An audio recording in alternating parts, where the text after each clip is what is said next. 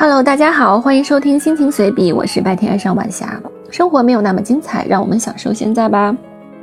今天是二零二三年八月四日，今天想聊的话题是科学神兽一芝诺的乌龟。从本集开始，将讲述几个有趣的科学神兽，它们在科学的发展史上功不可没，有的已经消失了，有的持续启发着科学家。本节故事将分为三个小节，首先是第一个小节。故事的起源。公元前四六四年，小短腿的芝诺乌龟是怎么跑赢速度有它十倍的海神之子阿卡琉斯的？我们还原一下这个过程：乌龟提前奔跑一百米，当阿卡琉斯追到一百米的时候，乌龟已经向前爬了十米。阿卡琉斯继续追，当他追完这十米时，乌龟又向前爬了一米。当他追完这一米时，乌龟又向前爬了十分之一米，如此循环。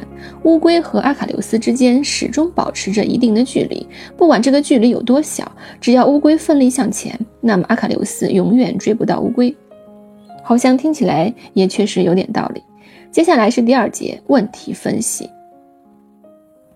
在现实中，随便找来一只乌龟，六岁的小孩都能追到。那么，为什么在数学上证明不了快跑者追得上慢跑者呢？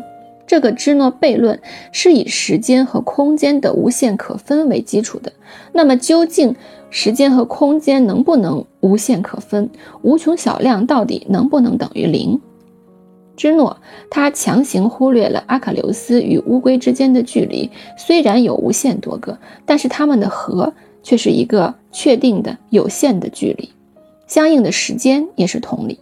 这是现代数学的微分和积分。这里的积分主要指的是定积分，将时间和空间无限分割，体现的是无穷小的思想，即微分的思想；而将这无限个小段儿以一定的形式求和，得出一个确定的值，体现的则是定积分的思想。微分和积分在历史上很长一段时间是泾渭分明的两个领域，直到牛顿莱布尼兹公式的出现。下面我们说的第三个小节：殊途同归。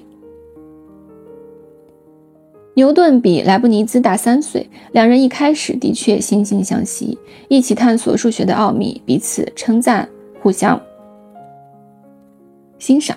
但是，一六八四年。莱布尼兹发表了论文，阐述了新的概念微积分。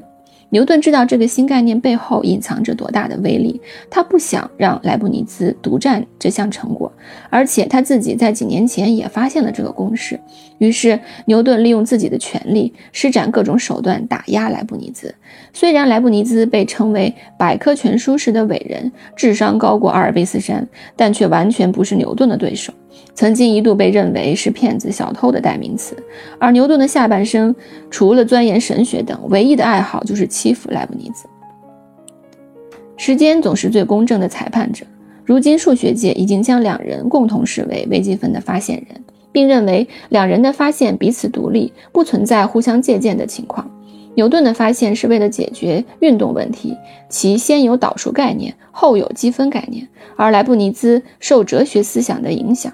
从几何学角度出发，先有积分概念，再有导数，二人实则殊途同归。好了，今天的智诺乌龟的故事就说到这里。由此引出的微积分之后，又通过微积分推广出了卷积叠积的概念，最终有了无线电。十九世纪初，用微积分又发明了傅立叶级数、傅立叶变换等，最终有了现代电子技术和通信技术等。微积分是现代科学的基础，是促进科学发展的工具。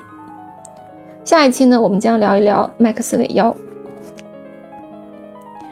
心情随笔呢是一档内容丰富、轻松治愈的播客节目，涉及生活随想、读书感悟、音乐分享、电影感触、小杂文等。音频将同步更新在喜马拉雅、网易云音乐、蜻蜓 FM、懒人听书以及苹果的播客 Podcast。欢迎收听和留言。更多图文资料，请关注新浪微博“白天爱上晚霞”获取。